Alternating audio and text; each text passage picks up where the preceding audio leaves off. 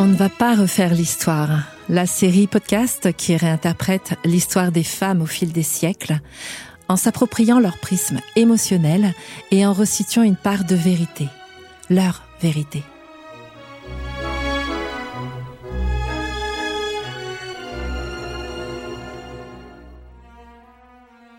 Je suis Karine Micard, autrice de romans initiatiques et historiques.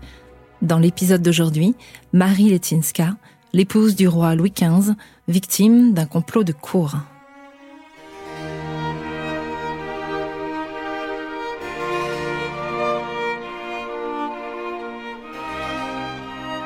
De toutes les existences, on note une date qui fait bifurquer la destinée soit vers une catastrophe, soit vers le succès. La Rochefoucauld.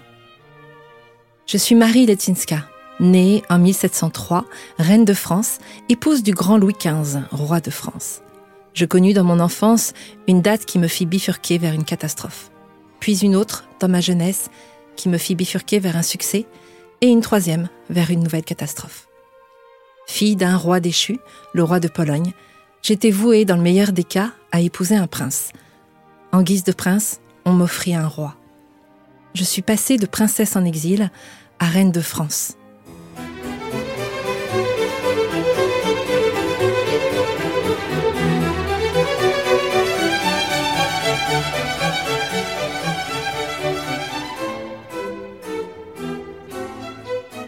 Je fus l'élu d'un roi, son choix, sa volonté. Ce jeune roi de 15 ans n'aurait jamais dû régner. Louis XV est l'arrière-petit-fils de Louis XIV. Son grand-père, le grand dauphin, puis son père, le duc de Bourgogne, et enfin son frère aîné, sont décédés avant même que Louis XIV lui-même ne meure. Louis n'avait que 5 ans. Mon histoire est plus particulière encore. Mon père fut roi de Pologne durant un an, puis exilé et ruiné.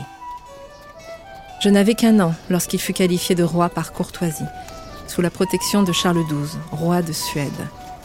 Mais il fut bientôt détrôné par le précédent roi de Pologne au moment de la défaite de Charles XII à Putawa, et nous connûmes l'exil et la misère.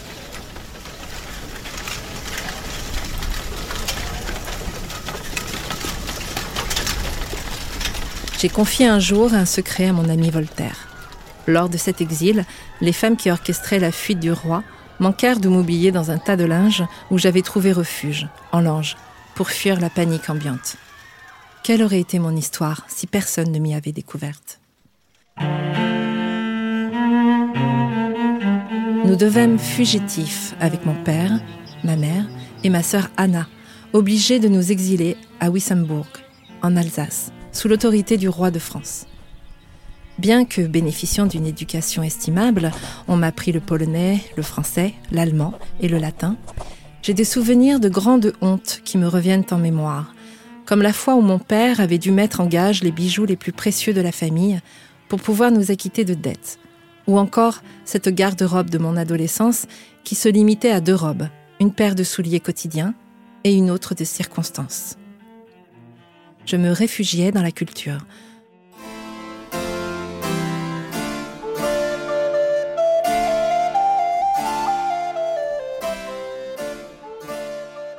Me passionnant pour la peinture et la musique. Je jouais du clavecin, de la vielle et un peu de guitare aussi. Les arts m'aidaient à mieux accepter mon quotidien, surtout l'année de mes 14 ans, quand je perdis ma sœur chérie, Anne, des suites d'une pneumonie. Plus tard, les arts allaient me permettre d'exercer un talent de mécène à la cour et être l'ami des artistes.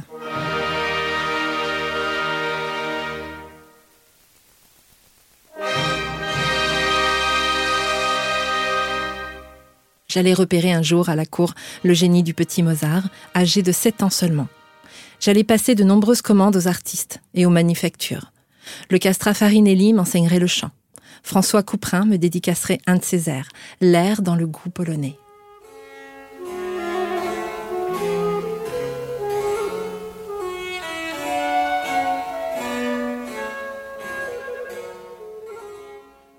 Bien que dépouillé et humilié, mon père m'a toujours inculqué de belles valeurs familiales.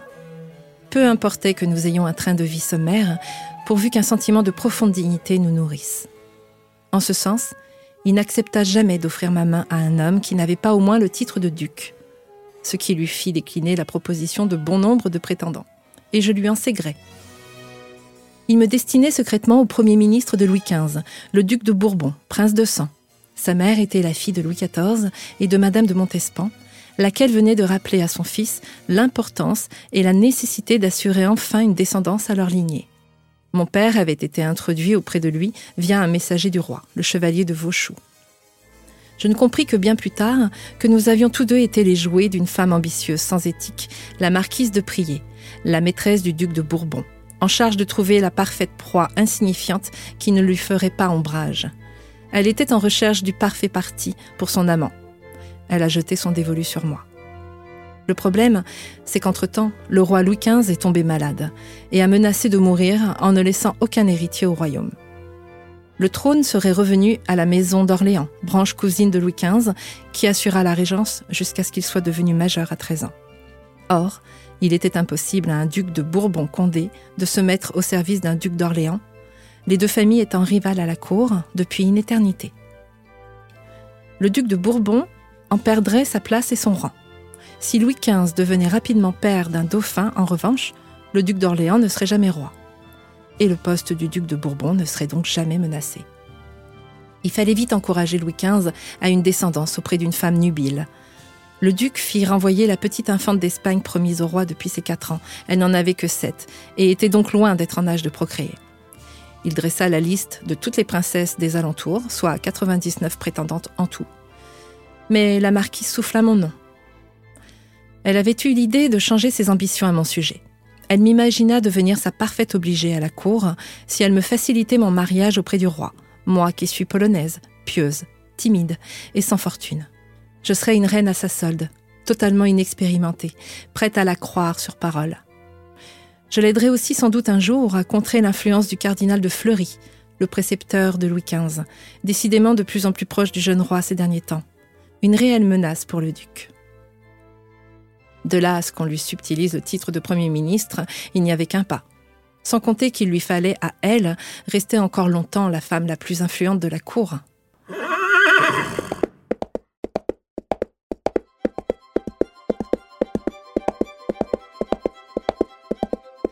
C'est ainsi qu'un matin de janvier 1725, mon père reçut un courrier qui l'avertissait de la volonté du roi de m'épouser, moi, jeune femme de 22 ans, de 7 ans son aîné.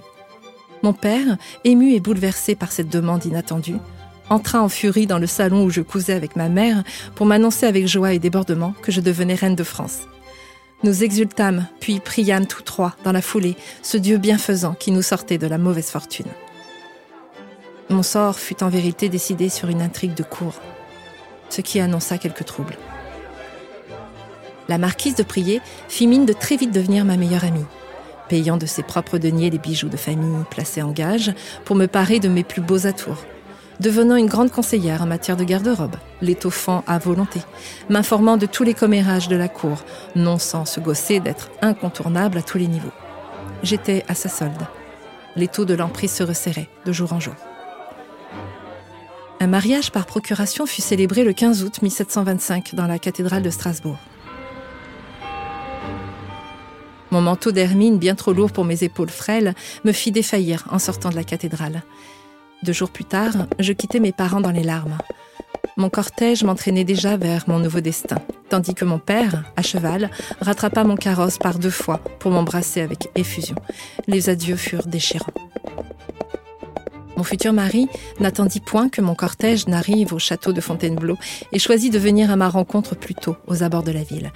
Je rencontrai Louis pour la première fois le 4 septembre 1725, près du château de Moret, non loin de Fontainebleau. On avait dressé des tapisseries de fortune au sol à l'occasion de cette rencontre. Son premier regard ne trompa point. La rencontre fut extatique. Nous tombâmes immédiatement amoureux l'un de l'autre. Il était jeune, certes, mais il dégageait une maturité et un charisme qui me troublèrent. Et il semble qu'il me trouva aussitôt charmante, si j'en juge par son effusion un brin familière. Nos noces furent merveilleuses.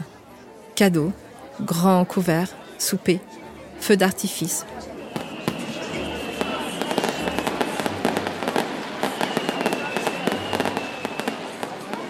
Juste après la célébration à la chapelle de la Trinité du château. Les festivités me donnèrent un avant-goût de ce qu'allait être ma nouvelle vie de reine, si loin de mes infortunes d'exilé. Nous avions hâte ce soir-là, Louis et moi, de nous retrouver seuls dans la suite royale, débarrassés des regards de ces courtisans bien trop envahissants. Bien que religieux, mon père m'avait transmis une éducation décomplexée sur les plaisirs de la vie. Bien que très réservé sur le sujet du sexe, cet homme humaniste, homme des Lumières, précepteur polyglotte bon vivant, m'a un jour, au détour d'une conversation, expliqué que sexe et morale n'avaient en fait absolument rien à voir et qu'il était juste de bon ton de ne pas confondre les deux. Ma mère, en bonne aristocrate polonaise croyante et pratiquante, avait alors fustigé ce père, qui pourtant m'avait offert une clé primordiale d'épanouissement dans ma future vie de femme. Une clé qui allait me permettre de développer une complicité charnelle intense dès cette nuit de noces. Mon époux, qui avait gardé sa virginité jusqu'à ce jour pour se réserver à sa reine, sembla ébloui. À partir de cette nuit-là, Louis fut éperdument amoureux de moi, et moi de lui. Je dois beaucoup à la loyauté de mon époux. Il ne lui fut pas simple de m'imposer à son peuple. Incompréhension et déception régnaient à l'annonce de nos noces. Moi, polonaise sans sou, victime collatérale du passif historique d'un père dont je fus si proche, j'étais le choix de ce jeune roi de 15 ans, dont on attendait tout depuis ses 5 ans. Il fut difficile pour ce peuple de m'aimer. Je découvrais à mes dépens les intrigues de la cour de Versailles, moi si authentique, simple et naturelle, J'allais devoir composer avec les médisances locales, les fourberies et autres coups bas.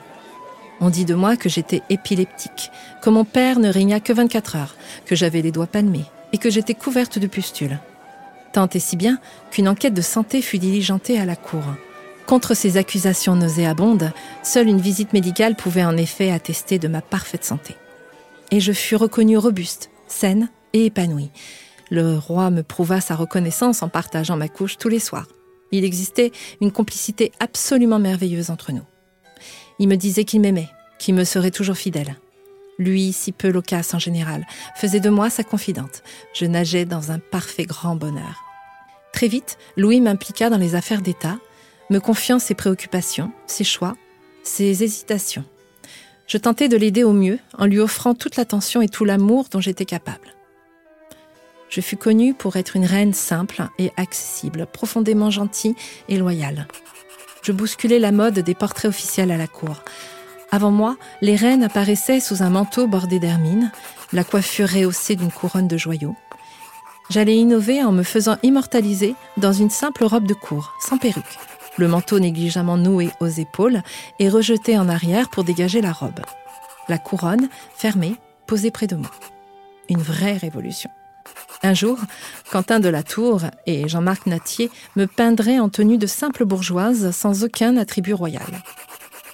Cette mode du portrait intimiste conquerrait très vite les cours d'Europe. J'allais en être très fière.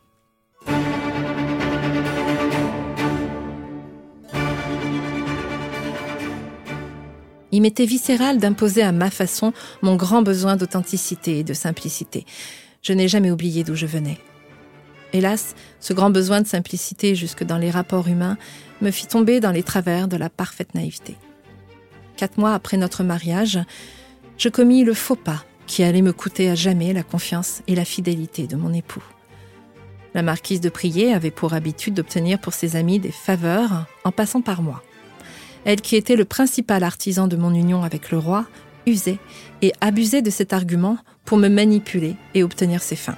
Mon père, par ailleurs, ne jurait que par elle dans notre correspondance et m'encourageait sans cesse à ne me fier qu'à elle et au duc de Bourbon, ce couple précieux à qui je devais mon mariage royal. Loin de m'apprendre toutes les subtilités de l'étiquette, la marquise se jouait de ma naïveté. Elle m'interdisait de parler ou d'écrire à certaines personnes. Elle entrait à tout moment dans mes appartements pour vérifier ce que je faisais. J'avoue qu'il m'arrivait parfois de la craindre. Elle avait des sautes d'humeur intempestives le roi était constamment encadré par le cardinal de Fleury, un homme déjà âgé, réputé pour sa culture, sa sagesse et ses conseils éclairés. Il assistait à tous les entretiens politiques entre le roi et le duc de Bourbon, jugeant la politique du duc de moins en moins populaire. Il était temps de l'évincer.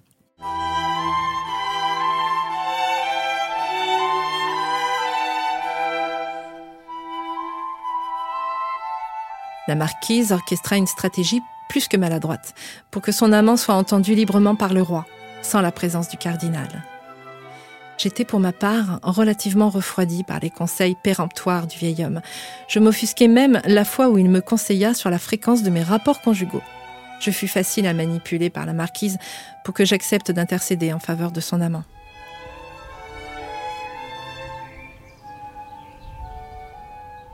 Le lendemain, en fin d'après-midi, Louis XV était parti chasser. Je fis envoyer mon chevalier d'honneur prier le roi de passer chez moi, avant de retrouver une heure plus tard le cardinal de Fleury, qui l'attendait pour faire état de la journée et anticiper celle de demain.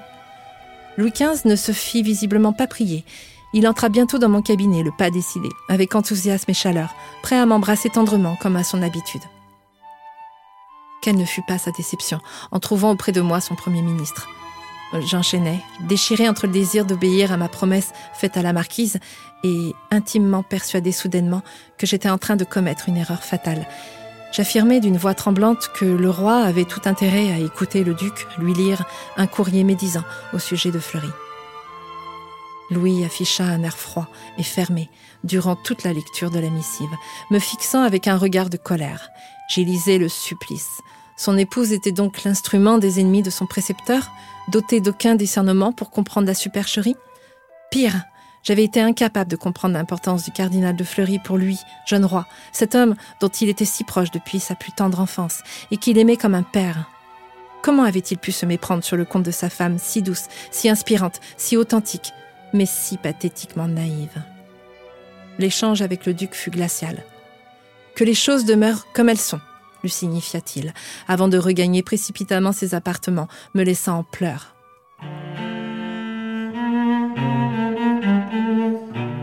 La défaite du duc de Bourbon fut cinglante. Il allait les jours qui suivent chercher à entrer de nouveau dans les bonnes grâces du roi, en vain. Le roi lui signifia son congé par l'intermédiaire du cardinal de Fleury quelques semaines plus tard. La marquise fut renvoyée dans ses terres en Normandie, terrassée par une honte dont elle mourut quelques mois après. Quant à moi, mon sort fut scellé. Je resterai la reine, certes, mais je perdrai en définitive ce qui m'était sans doute le plus précieux, l'amour et la confiance de mon époux. Le cardinal de Fleury, qui apprit par le roi lui-même le faux pas que j'avais commis, ne s'adressa à moi qu'en termes froids et hautains. Il me remit un jour un courrier du roi. Je vous prie, madame, d'ajouter foi à tout ce que l'ancien évêque de Fréjus, le duc de Fleury, vous dira de ma part, comme si c'était moi-même. J'avais beaucoup perdu. La confiance du roi, qui plus jamais ne se confierait à moi. La confiance de son nouveau Premier ministre, qui allait favoriser les incartades amoureuses de mon époux. La confiance en cette marquise, qui était tout sauf une amie. La confiance en mon père, qui n'était pas de si bons conseils. La confiance en moi. Je m'étais moi-même déçue.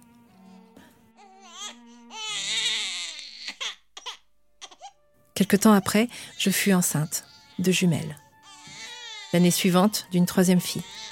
Le roi fut encore plus déçu. Le dauphin n'arriva qu'en quatrième position. Il allait être le père du futur Louis XVI. Notre dauphin fut suivi de six autres enfants, ce qui m'éreinta au final. Suite à une fausse couche à l'issue de ces dix naissances, je décrétai que j'interdisais ma chambre au roi.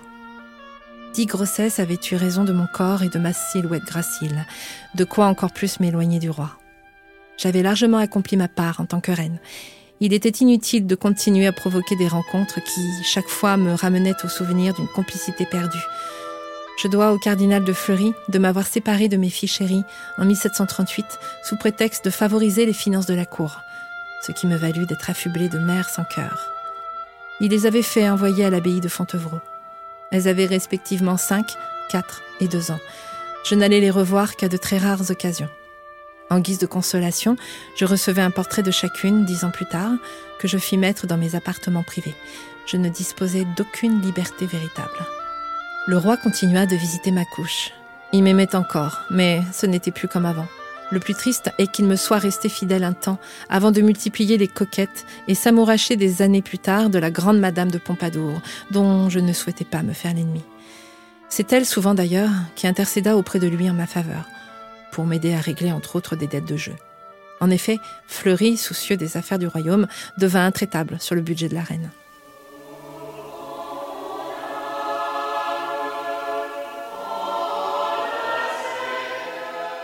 Bout de force, je me réfugiai dans la foi.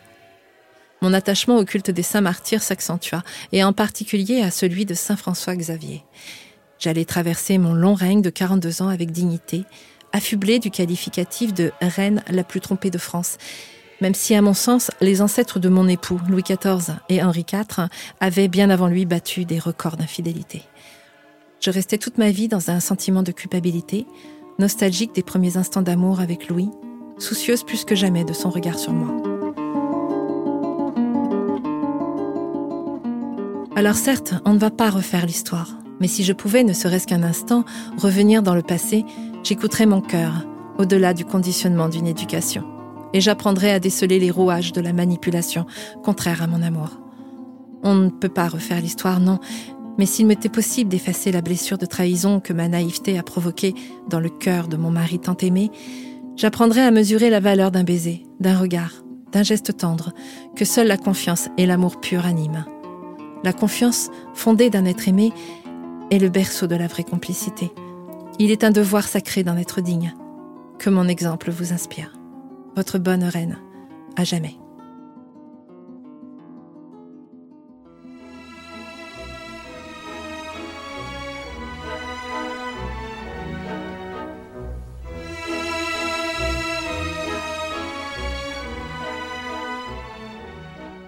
Va pas refaire l'histoire une série écrite et présentée par Karine Micard.